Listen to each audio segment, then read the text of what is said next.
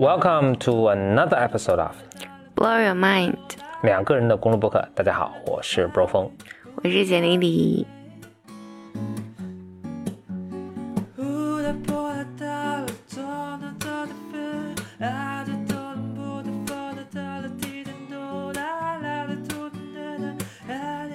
今天简丽丽给我们带来一个话题，什么话题呢？给我挖坑。这两天就 GQ 有一篇呃深度报道，它大概就讲就是北京西二旗附近有一群挣扎的年轻人，嗯。啊、然后这群年轻人呢都是毕业之后进到这种所谓的大厂里面，但这这个语境下就是都是互联网从业者嘛，嗯就是在百度啊、腾讯啊、网易啊，可能得给不在北京的听众一个背景知识，就是北京的哦。西二旗、那儿有很多大的互联网公司的，也不其实不光是大的互联网，但是就是主要是大的互联哦是吗？网公司，啊、嗯。啊，就特别大的互联网公司，特别云集的一个地方，对，呃，所以就有包括有百度，嗯，还有什么腾讯，腾讯、反正都在那边，就就是有一个。可能一个整一个楼或者很大或者好多个楼，然后全是他们的。看来你没去过，你 是吗你什么什么样你你我去过百度你表达的如此之业余，哦，你你来表达一下。但它整体上这文章里面写，其实就是它肯定不是北京最好的地方，对，其实这是我想说，就是嗯其实西二旗北京是一个很偏僻的一个地方，也也现在可能不算偏僻了啊，也但不也不偏僻，但是一个相对生活质量会比较比较差的一个一个地方就。配套设施还没有起对，。就是他这里面写故事的时候就讲说有一个人，反正总之啊，他 It's OK，那我在翻垃圾，It's OK。嗯，在这个故事里面，大家就讲说，嗯，说哦，说大家好像网易什么的，嗯，我有点忘了，反哎，正网易也在下，网易不在五道口吗？不早搬下二旗了。哦嗯说他往那边搬的时候，就公司就发邮件说，大家都很郁闷了。说说你你那个周围有很多美食，比啊如麦当劳、肯德基和什么沙县小吃，对对，类似于这种，就是什么红烧肉什么的。啊啊，他说以为以为是公司开玩笑呢，然后结果去了之后发现。真的是有美食。真的是这个美食，这这就是最好的美食了。哎，其实但但其实，在大厂里都有都有都有食堂我我其实确实吃过网易食堂，还挺好吃。嗯，但整体它描述出一种状况来，就是这些大厂好像也就是七乘二十四无休，嗯，然后大家生活在那里也离群离群寡居，就是大家都住在群租房里面，嗯，呃，好可像为了能男生居多。对，然后为了自己的梦想，就是这他表描述一个状况，就是说你在那个地方，你你就是你平时在北京经历堵车嘛，你在那儿从来不堵车不不，嗯，全是堵车哦而且那个你 骑车子啊，也都堵车。骑车子堵车，对对对，啊是这么个状况。Oh no！然后说好像是抖音还是什么今日头条还是什么，也在那儿还是快手什么的，就搬过去之后，嗯，说搬过去的，说那个堵车的时间就从晚上什么八点延长到了晚上十一点。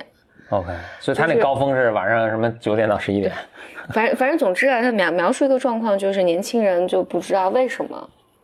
大家都在拼命的工作，嗯然后也离城里很远，嗯，生活的很辛苦。所以你你用到离城里很远，就是言下之意，就是它还是一个比较偏的一个地方。对对对，但是确实从地理位置上确实比较远嘛。嗯，是如果从比如北京它离咱们对，比如到到市中心会有多多少小时的？其实开车的话，如果不堵车，可能四十分钟；但你堵车的话，嗯就北京的交通就无限无限延对对对长了，他拿对。比，就是里面他写故事，为了有一些对比，就是说年轻人，比如说到三里屯来，嗯，就感觉就很中心的一个地方。对，一到三里屯就到城来，就觉得这是另外一个世界，另外一群人群什么的。哦，那肯定，那真是，嗯 三里屯是，然后他也描述这种大厂里面，就他简直就变成了一个，呃，像一个大的，就是以前早年的我们认为这种国企，嗯，你其实不用出这个公司，你什么都可以，有就连幼儿房有从幼儿园到火葬场都有，对，有有健身房啊、洗澡啊、吃饭啊、理发啊，是，呃，什么都有。就是你嗯其实，电影院，对对对，你你你是不需要出去的。嗯但整篇文章描述出一个很痛苦的状况，嗯嗯，年轻人奋力拼搏，但是又很 struggle，又很痛苦，也很难有自己的人生的这种这种这种状况。我听你这个描述，其实我觉得跟比如跟 Google 很像啊，我们当时在哦，Google 也是的，就是嗯。就这套，我觉得就就是 Google 呃，或者至少在互联网里面这种文化，就是 Google 最先搞起来的，就是你从吃，你进来从吃喝拉撒可可能我觉得唯一不一样是 Google 在 Mountain View，对吧？嗯，就是风景秀丽，还是很漂亮，没有这种不是这种非常非常糟糕的这种状况。但至少这篇文章里面，不代表我个人观点啊，嗯，就是西二旗那个地方连好吃的都没有。嗯。我去过网易的那个新的那个嗯。campus 那个那个那个地点，嗯。我其实觉得环境比比城里大多数是要好的，就是它那绿化呀什么，就因为它还是比较开阔的，所以绿化啊什么的还是好很多的。嗯。而且它进去那个，因为办公室也都修新修的嘛，我觉得会比比如城里的那些写字楼没没有那么压抑。对对对，其实它那比如说它那个楼层，我印象特别深的就是特别高，嗯所以其实挺宽敞的，然后不是那么压抑。我我是觉得是让我觉得跟 Google 的那个，好听起来像跟网易做广告啊，反正就它不 不止它这一个了，因为他们周围我们转了一圈就都是嘛，那是这是网易，那是什么？但但或者这么讲吧，我我觉得因为这几年我觉得是这篇文章它需要删删乎一下，所以把这个对他描述，就包括有有一些照片，就是给出的那个，确实你看，我靠，年年轻人真是太可怜了。但是但是他当然讲说，大家为什么要去互联网，是因为高薪嘛，对啊，嗯但也很最终还是个自己的选择嘛。对，嗯我当时听了有这么一个，我想怎么怎么怎么去正确的去描述这个话，因为这这个说出来很容易被曲解。有一个纪录片是采访台湾的年轻人的，台湾的年轻人，因为台湾年轻就台湾经济好像也不是不是太景气。不是特别景气，所以大家就没有很多机会，对所以他们都，当然很多比如来大陆工作啊，然后有很多跑到韩国去工作啊什么的。嗯。他们就采访这个纪录片，采访了，比如说留在台湾工作的，然后应该至少采访就是离开台湾去别的地方工作的各种人，去离开台湾去别的地方工作的，其实就整体来说辛苦很多，但赚钱会多一些。嗯就台湾本地的年轻人说这么句话，我就我印象还深，就是说他想加班多赚钱都没有这个机会。嗯嗯，应该怎么描述呢？我就觉得说你至少有这个选择，嗯呃，因因为其实我觉得大家还是还是有选择，就是说你那你不愿意去互联网这种高强度然后赚钱多的地方，那其实也还是可以有其他选择，比如说你到几线的城市啊，或者相对传统的企对业，对对啊、也还是有这个有机会让你可以嗯就另一种平衡吧。如果这是你想追求的，那其实我觉得有这个选择，因为这比如说我们的经济还是发展比较快的，然后我们还是有这种高速发展的行业的。怎么说呢？我觉得有些其他地区的年轻人看着还挺羡慕的。嗯嗯但是今天他他那个文章里描述出一种，我我我今天他，因为他文章写的还挺好的，然后那个呃，他配了好多图嘛，就是也是故意煽火你的情绪的，肯定是啊，嗯。所以我我我在有一个图里面就看它是那种灯火通明的大楼嘛，一年轻人在路上走，大概这样。我当时配合他文字看到那儿，我就有种感觉，我就哎呀，你说，因为这些都是很年轻的年轻人，每天在制造所有我们日常在娱乐的东西，嗯，然后感觉也是制嗯造了造给我们很多垃圾也是。然后不知道有一个感觉就是有一种人生意义感的虚无。你不管做什么，你都会有这个问题。是的，对的，嗯，因因为我我我前我前一段有一天，我其实很少去三里屯儿，就是呃真的逛街的那地嗯方，，对我们来说也是另一个世界。年纪大了吧。然后我正好就是最近两周连着两个周末都都因为有事儿，所以去了。因为上上周是我这可能好几年来第一次自己专门跑去三里屯儿这个逛街的地方。哇，我当时还是有一个特别强烈的感受，就是因为这摩肩擦踵，这是形容人很多的意思 对，啊。OK，这还需要解释吗？我 我确认一下。嗯就摩肩擦踵，然后全是年轻人，嗯，也也许也有可能跟我年纪相仿的人，但我没有，你是很年轻的人，好吧？你你不要我没有。注意到，嗯就是主要大家的精神状态和穿的衣服、化的妆也相对的夸张一些，嗯嗯嗯，就还还是很令我呃惊讶的。我在想，哦，原来周末真的有这么多人在街上晃荡。嗯，但我但其实北京也就是个三里屯啊、七九八屈指可数的几个地方。对，嗯但我我我还是有强烈的这个感受，这就我想到我以前住，就是我刚来北京的时候住的一个地方，是一个相对成熟的区域。我不知道怎么怎么描述这个成熟啊，就也是新发展起来的相对成熟的一个区域。所以我住的小区里面都是老人、孩子，呃三三十出头的这些人，就是你生活整个很居家。嗯然后我有个朋友来我这个小区找我的时候，他因为他那个时候住在就是东四环的嗯某某某某一个小区里面，他当时很强烈的感受说，你你怎么过上老年人的生活了？嗯他说我们，他说他们的小区就都是，他当时说都是都是打扮新潮，他当时用了一个词就是都是袒胸露乳的年轻人们。嗯我我觉得好像人们在，就就你在一个城市里面，还是有很多很多的小小文化圈子，嗯嗯，然后你在不同的年龄阶段，你喜欢的地方可能就不一样，然后你去的地方也不一样，所以，所以我我去三里屯儿有一个强烈的感受，就是我这个私下讲过，就是扑面而来的每个人脸上化的妆。都差不多，都是最近那个美妆博主。美妆博主们推荐的妆容。嗯，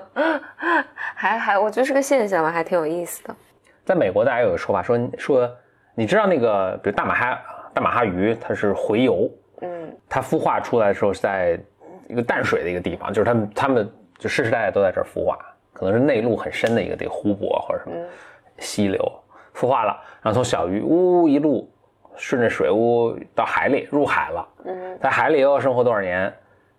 成成熟成为成熟的大马哈鱼，再回游，一路在游，就是也很神奇，他怎么知道那个地方啊？但是而且就是我是这个溪流里长大的，我就回到这个溪流，我不会爬到隔壁那个溪流去，嗯就很神奇啊！不是，就到现在也不知道他怎么做到，但反正总之呢，他会沿着回游，回游到他出生那个地方，产卵，嗝，然后嗝了。所以就是你看那个动物世界都是狗熊，就每每年就跟着大马哈鱼洄游的时候跟人蹲着，因为他知道他们都会游游上来的，就然后就是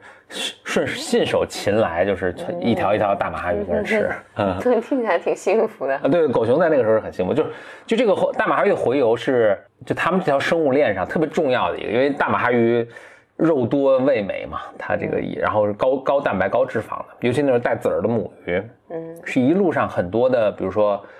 嗯白头海雕啊和那个狗熊啊，很多肉食动物的一个很重要的一个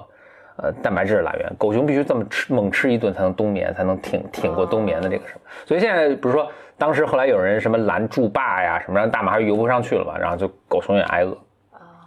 很多人这个这个什么啊，真的太坏了。他们说年轻人，美国的美国的人啊，嗯就像大马哈鱼一样，嗯你是在 suburb 这个叫什么近郊区，嗯，近郊区长大。你看近郊区是什么？就是一栋一栋的啊，对，就就美国人这个一般家庭都住在近郊区嘛，嗯嗯。那都是一栋一栋的独立的小洋楼。嗯。然后在近郊区呢，就特别 boring，特别无聊，啊。但特别安全，什么？就特别适合是养孩子。嗯。啊、就是什么玩意儿只只有呃麦当劳什么这种，然后有个有个 shopping mall 啊，有个就是它能满足你的这个生活的各种需要，但是就很无聊，年轻人是不会住在这儿的。OK，所以就是小孩呢，但是但是出生，所以你看那美国里美国那个呃电影里很典型，小孩骑个自行车或者什么在那玩儿，然后阳光啊草坪那个水啊在那滋水啊，叫什么就是阳光明媚啊，这是这个呃年轻的夫妇推着婴儿车在路边上走啊，这就是很典型的 suburb。嗯但是呢，死气沉沉。小孩长大之后升进大学了啊，去了城里了，或者去离开了。之后呢，他们在城里找的工作，就在城里，那生活多有趣啊！但他就必须忍受一个特别狭，就是住 apartment，住这种啊、小公寓。小公寓，呃大家挤着住啊，就六人行那种那种生活。然后那那个看起来就你一点也不拥挤，OK，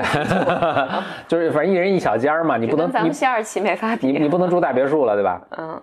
但是呢，生活特就一下楼酒吧呀，什么 club 呀，什么蹦迪呀，这个电影院什么就特别生丰富生是生彩的多彩的生活，演出啊什么特别多，然后朋友也都特别近什么。但是呢，等到他们乌泱乌泱长长长，所以他们在这二从度过了 early twenty 年二十多岁到三十多岁的一个过程，然后谈恋爱结婚了，结婚了之后就像大马哈一样回游到 suburb 去生孩子。因为你在城市里面就是就不利于生孩子，就只是个乱乱哄哄的一个环境嘛，犯罪率也高什么，就他们在回游到就完成这个轮回，回游到 suburban 去生孩子，然后让孩子再重新走这么一个。嗯，一个一个人生的规律，所以所以美国的美国人的生活也像大马哈鱼一样，这么走这么一个轮回。是，嗯，所以开心的那个就那么十来年，就像大马哈鱼在大海里面，哦，遨游一番，然后见了好多世面，然后最后呢，还是要回到自己出生的地方去繁育下一代。嗯，我我我是想到一个是我以前没有特别留心过这个上面，因为。我我是听一个做学城市规划的朋友跟我讲的，就我觉得他在跟我讲之后，我才开始留心到就整个城市的设计，嗯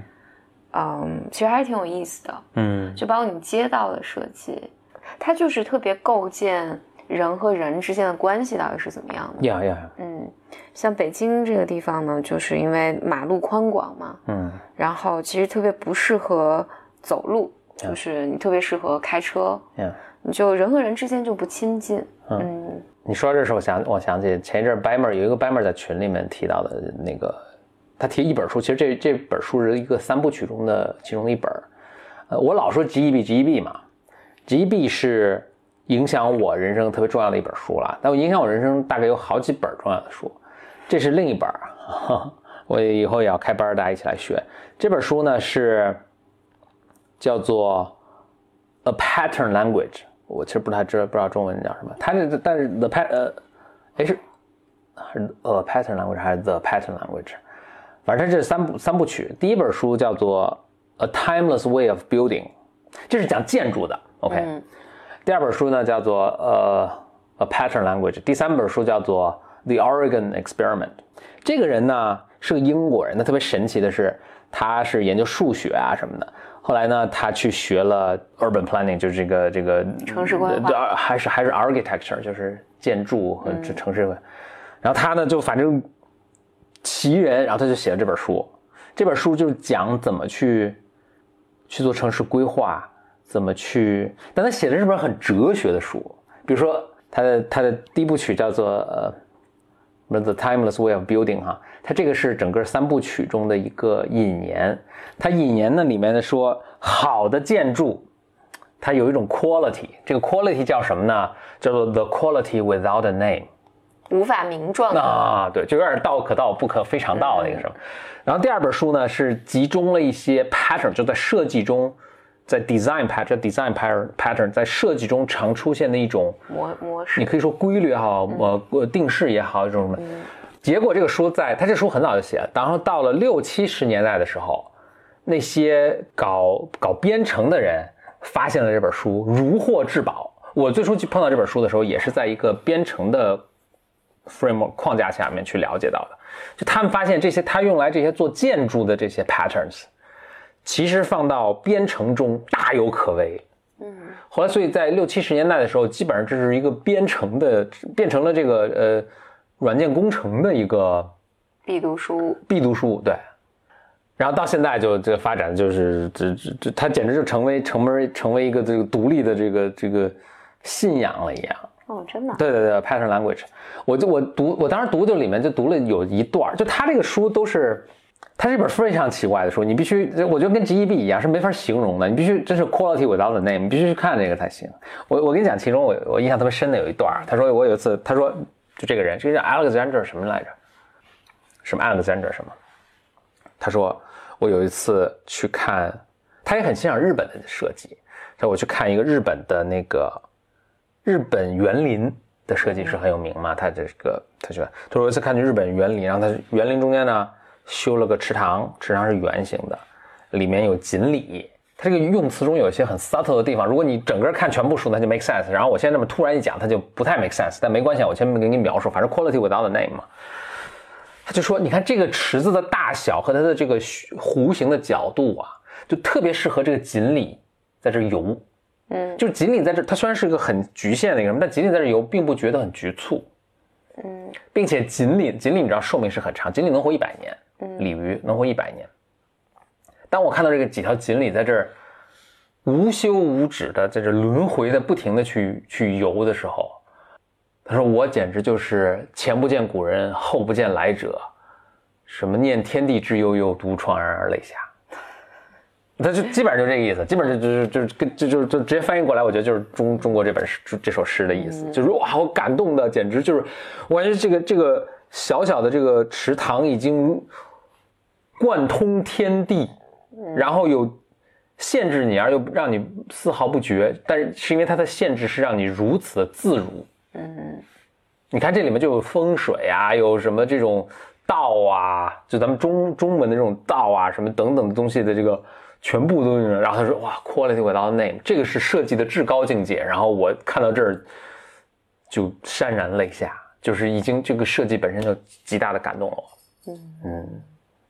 听起来非常的就是围绕着他的这个设计。我就我记得跟你讲讲我当时读书的时候，很，我读书的时候有一次我印象特别深，我的同学中这 MBA 的同学啊，但是一个特别不 MBA 的人，有一次我们俩，哦，对他写他他他练毛笔字，他没事儿，一个一个一个一个美国白人小伙子，我说你怎么？他说我就自学。然后我 我说你能给我看看吗？有有一天他特别高兴了，我说你看我毛笔字写怎么样？我一看，就特别有趣。你知道外国人说中文就带口音嘛？他说再好也带一种奇怪的口音啊。嗯，就他这个字呢写的其实挺好的了，但是带这种口音，就你一看就是肯定不是中国人写的，啊，但你又说不出他哪儿写的不对。反正就是，反正他每个字什么都有一种奇怪的角度啊，什么不该有勾的地方有个勾啊，什么就是我，就是，但是真的也写挺好的，也挺端正的，我觉得特别有趣，就带着口音的一个毛笔书法。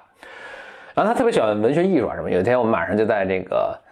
呃 Stanford 的校园里逛，因为 Stanford 校园里还是有一些挺著名的建筑的，但其实主要是那些小的楼、小的那个 house，有些 house 是很有名的设计师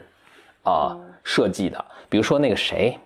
啊、完全忘了，但是这就是很有名，什么我我是 White 还是什么，反正是设计，反正是就是他。就这些一般都是教授在里面住啊什么，然后 Stanford 其实专门有个 tour，就是让你去看这些特别著名的这些小的那种设计。反正你看过那种特别有名的画册啊，里面可能有些就就是有，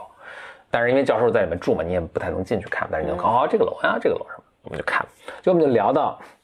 Stanford 的这个 main campus，就是那个主主校区的那些教学楼的什么什么什么设计了。这就是我以前给你讲过那个故事。嗯，其实这些这些主教学楼设计的是非常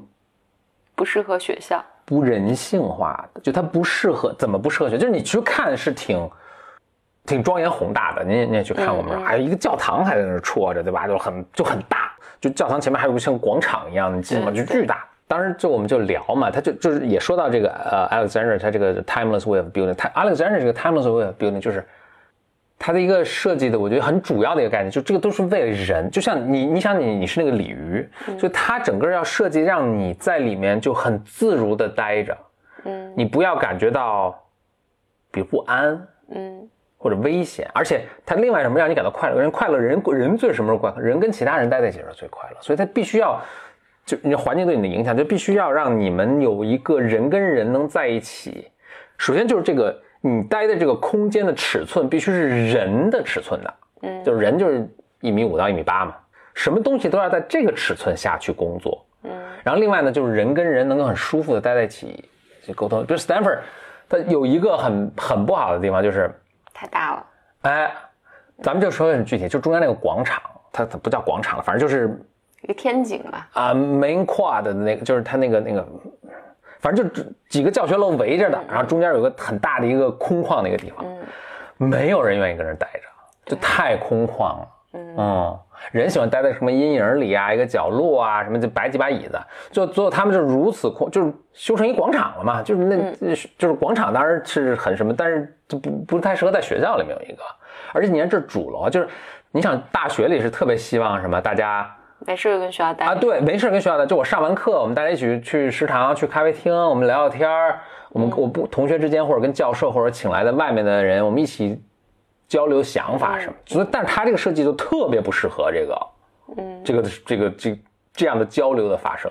所以最终是如此不适合，就是如此大家在这待着不舒服，不愿意跟这待。他们在中间还特地什么种了树啊，弄了花坛啊，就是想把这个中间把这个大的空间分割起来，但就是就很难弥补了。嗯，这就是因为，据我那个朋友跟我说啊，我跟你讲讲过这个故事吧，就他们本来当时找了非常著名的设计师去设计的，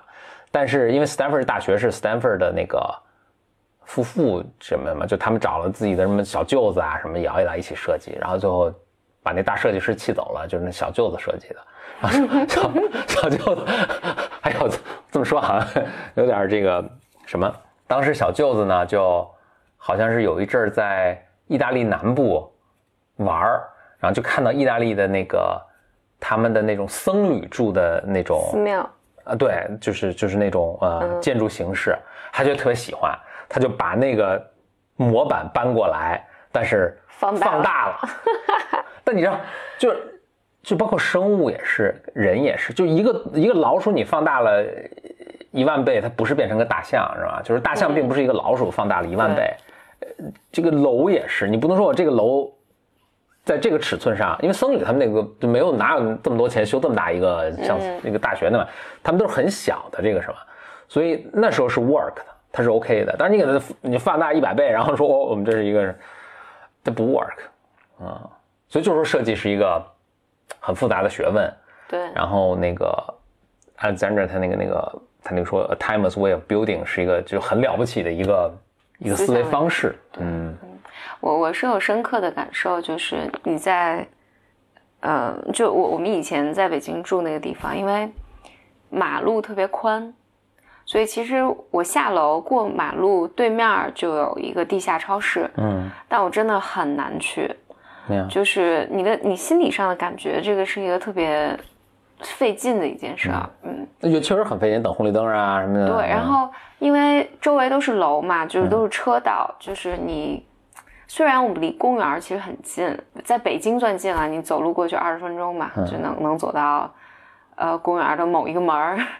但这二十分钟这一路上很难受，对，就很难受。在大柏油马路上，对对，一点遮拦都没有，刮风下雨你就都暴露在外面，对，就也很无聊。你整个走路没什么可看的东西，对对，嗯，就是人看人呗，人看人，人看车，你就很难受。嗯，就是你所以去遛弯儿啊，什么都很困难。嗯，我们现在搬了一个地方，就就是这这两年住的地方就比较街道狭窄，嗯嗯，街道狭窄，然后旁边都有那个小商店什么的小超市。你就我觉得我做饭也也变得比以前多多了，嗯，然后你愿意出去遛弯儿，就是晚上回来想出去散个步啊什么的，就觉得挺幸福的，是，嗯，所以我觉得这个对人的那个感觉是特别重要的，所以所以所以像北京就是整体上它是为车设计的，不太是为人设计的，当然北京的成型应该是。怎么上百年前，所以那时候没它，呃，就或者北京是设计出来的一个城市，而很多城市，你比如说上海，它是一个自发出现的一个城市，所以就北京街道都很直嘛。那你看上海就是曲里拐弯，但是你觉得上海就很适合走路啊，很适合走路，就很舒服。是，嗯，你觉得你你街道很狭窄，两边都有店啊，什么就是，你你你在在上海，你走上个十几分钟，你不觉得你不会觉得痛苦？我觉得在北京，就像我们以前那那些地方。就有地方，它种一些，就刚开始种树嘛，所以就有一些小树苗，你就觉得在暴晒之中，就 很无聊，很无聊的。嗯，走。就我要说，Stanford 那个整个建筑风格，它也是，它，它学校很大嘛，所以有一帮宿舍楼，嗯，集中放在一个什么地方，然后本科什么在哪儿，研究生在，嗯，然后教学楼在另一大堆，特别集中，然后中间还特远，还得骑自行车去，就你必须就特别特别远。所以你基本上上完课拿着书就全全回宿舍了，就没有人在那儿待，就就就就不 work。我想起我本科念那个学校，Swarthmore 就是非常人性的一个，首先都特别近，嗯，另外就是你看那个学生宿舍是上面宿舍，底下就是一一堆公共区，公共区都划成那种小间儿啊，什么这种又隐蔽，然后又又开放，所以经常就晚上多晚都一帮学生在在底下跟这儿那个瞎聊天瞎聊天啊。喝点东西啊，胡侃啊，就是干什么都有。然后因为也都很近嘛，所以比如说实验室，我当时在计算机系里的那个去去，就一直也有人在那儿待着，打游戏啊，聊天啊。有也有干正，有时候也干正经事儿了。你要什么的话，你走两步就回宿舍。对，就这，然后每个宿舍都有自己小公共区啊什么，就是非常人性化。但是学校本身就不大。但我我我自己最近还还有一体会，这个今天早上跟这今天早上跟峰哥有聊的。哦，我们最近就是家门口面包店，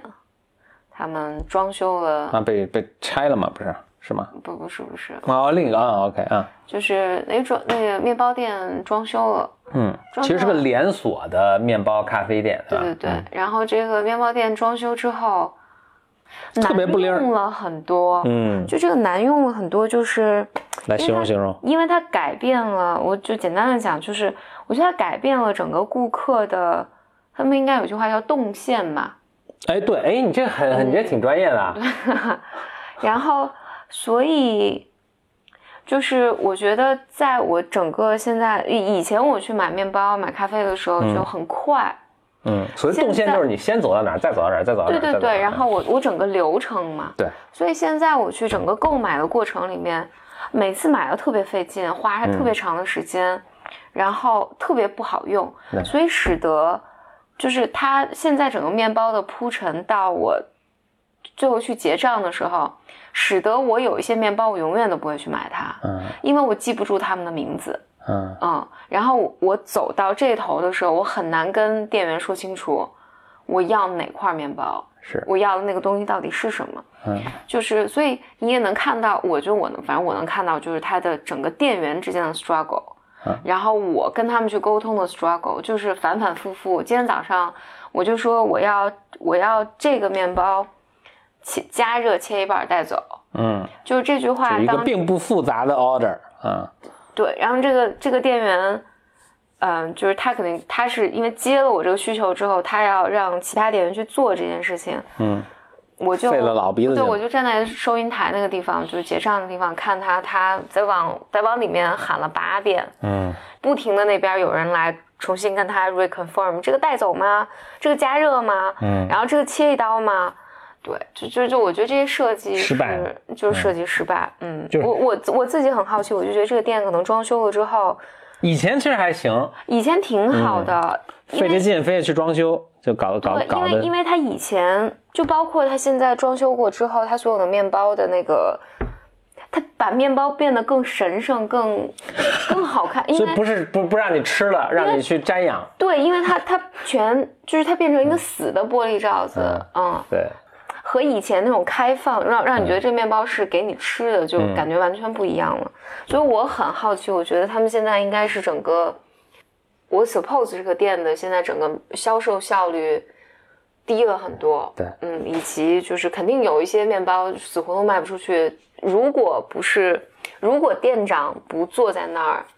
去观察和看到底是怎么回事的话，你可能以为这个面包的品种对，你要光看数据，就是哎，大家不爱吃这个面包。对，但其实真的不是，就是还是很有很有意思的。所以我觉得设计这个事儿是有一本我很喜欢书，也推荐大家看，叫做《The Design of Everyday Things》。它里面我我就说了一个很也给我印象很深的观点，就是说这个东西啊，你应该一看见它就知道该怎么用。如果你旁边要写上一个说明，比如说这边应该推，这边应该拉，你这设计就失败了。嗯哼，你设计失败了，就是你这个东西应该就只有一种用法，并且这是正确的用法。对啊，哎，这我觉得跟你装修房子也一样，就是我我以前装修房子的时候，就就做设计朋友就跟我说，说好看不好看都是其次，就是你要好用。嗯，现在我深刻的理解了他说的什么意思。嗯，因为我们当时就不懂嘛，装修的时候。就是我觉得现在家里还是有些地方很不好用的，呀，嗯，这个就比较费劲，呀，对，所以我我自己觉得设计是一个很有意思的，非常非常有意思的一件事儿。而我自己看到的，就是无论是家装的设计师啊，还是你比如说，你比如说，就说这家面包店嘛，它重新装修了一下，确实很好看。嗯，就乍进去一看，哎呦，哈富丽堂皇。对对对，确实很好看。然后。但没有这个 quality without the name。对，但是很明显，就是在设计的设计，这个设计师是没卖过面包的。嗯，肯定是没卖过面包的。对，就是所以他设计出来就是好看。嗯，但是就是不好用，而且我觉得是使得我现在每次，因为我现在每天早上去买买早餐，就是我现在去就很沮丧。嗯，嗯就在等另一家面包店在附近开了，我们立刻就去那家面包。对，嗯，就是很沮丧，因为你以前比如三分钟就买东西，现在就要等十分钟，嗯而且还不断的出错。你你要的鸡肉，他给你弄弄牛肉，但真的不是不是店员的问题，不是店员的问题，是就是整一个设置里面使得有很多元素使你那个变得很困难。嗯，嗯，对，所以那位吧，我就觉得，如果人生有机会的话，还是挺想去学习一下的。对你说那个像这个，我又想起我以前，或者这么说吧，就设计就是一件特别困难的事情，还是很就就你把重要的事情你能把它做，而且就是是人是能感受到的。嗯，你说苹果产品，但是它不仅仅是设计，它它里面还有其他很多东西，但是你说出来这用出来就是好用。华为也好用，对，但但不是你你前一阵儿买换了一个那个安卓，对安安卓品牌的一个手机嘛？嗯，我就是你用完之后，你又用了一阵之后，我还特别去问了问你说，你说，但整整体来说，你说什么性能啊什么，其实都挺好，但是就有一些小的地方啊，就让你比如多让你摁，就是原来摁两下能实现，它就让你摁了三下。嗯，你说这不是？什么致命的什么的，但是你是能感觉到的。对对对对对，是很很明显能感觉到的。嗯，但设计就是一件很困难的事情。可是你说这个，就别人好的设计在，你抄你也能，我觉得理论上我觉得这这个是，我觉得好的设计但其实是不真的是，嗯真的是没法抄的。嗯，就是因为你都我你必须知道他为什么这么做的。对，因为我在想，就像那个，就像那个面包店的设计，那想必这个设计师也去看了其他面包店，嗯嗯，然后但是你也就抄了一下呗，啊。对，但你不知道该抄什么，你不真的你不知道该抄什么，嗯对。嗯，我觉得这个是问题。嗯。所以你比如说，当你把你你把收银台放在一个长廊的一、嗯。一头的时候，那你必然给你的点餐带来很多很多困难。那个 Hofstadter 就是写 GEB 的那个作者，他对智力的定义是说，你能很快的知道一个事情的 essence，它的核心是什么。嗯所以他可能看了很多其他面包店，他发现哎，大家都用橡木的桌子嗯啊，然后大家都打灯打特别亮，他觉得这个是 essence。然后你纯从一个审嗯美观的角度来，也许可能还是的，是的啊嗯但他不知道其实人家的 essence，说一个作为零售面包店的 essence 是，比如说面包离收银台很近，嗯，这个是它的 essence，对对吧？对啊你你要让你要你要让你要让用户直接一指说我要买这个，而不而不是说什么啊什么在这头奇怪的意大利名字，我谁念得出来的一个？然后我回回来，嗯我我我根本不知道怎么点。对，嗯，对，以及以及巧克力马芬，呼记谁能记得这玩意儿？以以及以及他他把店员就是弄得太分散，嗯就是因为这这个他所有的店员都散落在这个长长的这个一条走廊上，就是个线性一条走廊。嗯，我作为作为顾客，我没有办法。啊，你你只能 reach 到离你最近的那个店员，而不是我同时可以 reach 到几个店员，有人很快的来接单嘛，大概这个意思。而且这个其实做的成功的，其实你就看星巴克呗。其实大家去星巴克点基本上还是比较流畅的，对对吧？所以所以人家当时已经千锤百炼过很多次，所以每家店他们都按照这个方式去做。对，啊包括店员的分工啊，等等啊等等。其实你就 copy 这个不就完了吗？但是就不行，你是很难的，对，嗯，就因为你不知道该 copy 啥。就是我们自我们自己去做，可能也做不出来，就是啊是那个嗯就是你肯定是嗯抄不出来的。不是世界上大多数事儿都一样，就是一帮特特平庸的人在投资人经常说说那个，呃，说看一个项目，就是你明明看这个项目和那个项目也差不多，为什么他做起来他就做不起来？嗯是因为这就就 VC 有一句话就是说，一个很神秘的话，就是说哦，这个团队 know how，嗯。就你也不知道什么是 know how，他 know 了什么你也不知道，但是当你无法解释的时候，你知道哦，这个团队 know how，、就是而且你说问这个团队的话，他们兴许也不能 verbalize、嗯告诉你说这个是重要或那个重要，但他们一定是做对了一些事情。嗯而这个是，所以我后来觉得，所谓你说哪个项目抄哪个项目，抄什么，抄袭抄是很不太对，其实很困难的。抄是抄不来的。嗯，嗯，那就谢谢收听本期的 Blow Your Mind 的节目。呃，如果大家有一些什么想听的话题呀、主题呀，请大家可以写信到 bym club at outlook 点 com。嗯，也可以微博给简历里或者哦，我名字改了，我现在改叫 B Y M Bro 风，嗯就 B Y M B R O F E N G。嗯，或者可以私信我们两个。嗯嗯，好，期待收到你的来信和留言，咱们下期节目再见。拜。